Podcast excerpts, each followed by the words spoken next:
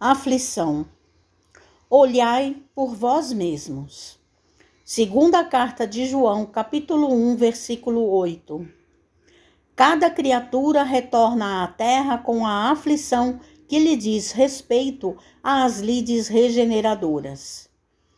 Aflição que nos expressa o passado renascente ou nos define o débito atuante na contabilidade divina. Aqui é a enfermidade que o tempo trará inevitável, quando precisa, ao campo de nossos impulsos inferiores. Ali é a condição social repleta de espinhos em que se nos reajustarão as diretrizes e os pensamentos.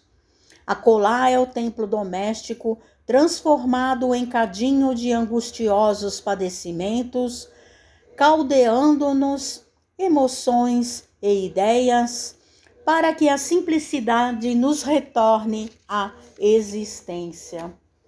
Além é a tarefa representativa em que o estandarte do bem comum exige de nós os mais largos testemunhos de compreensão e renúncia, reclamando-nos integral ajustamento à felicidade dos outros antes de cogitar de nossa própria felicidade.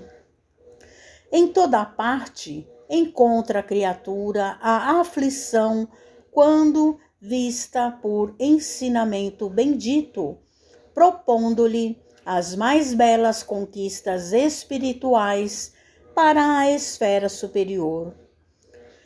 Entretanto, se o caminho terreno é a nossa prova salvadora, somos em nós o grande problema da vida, uma vez que estamos sempre interessados na deserção do trabalho difícil que nos conferirá o tesouro da experiência. Transfugas do dever nas menores modalidades, achamos-nos sempre à caça de consolação e reconforto, disputando escusas e moratórias, com o que apenas adiamos indefinidamente a execução dos serviços indispensáveis à restauração de nós mesmos.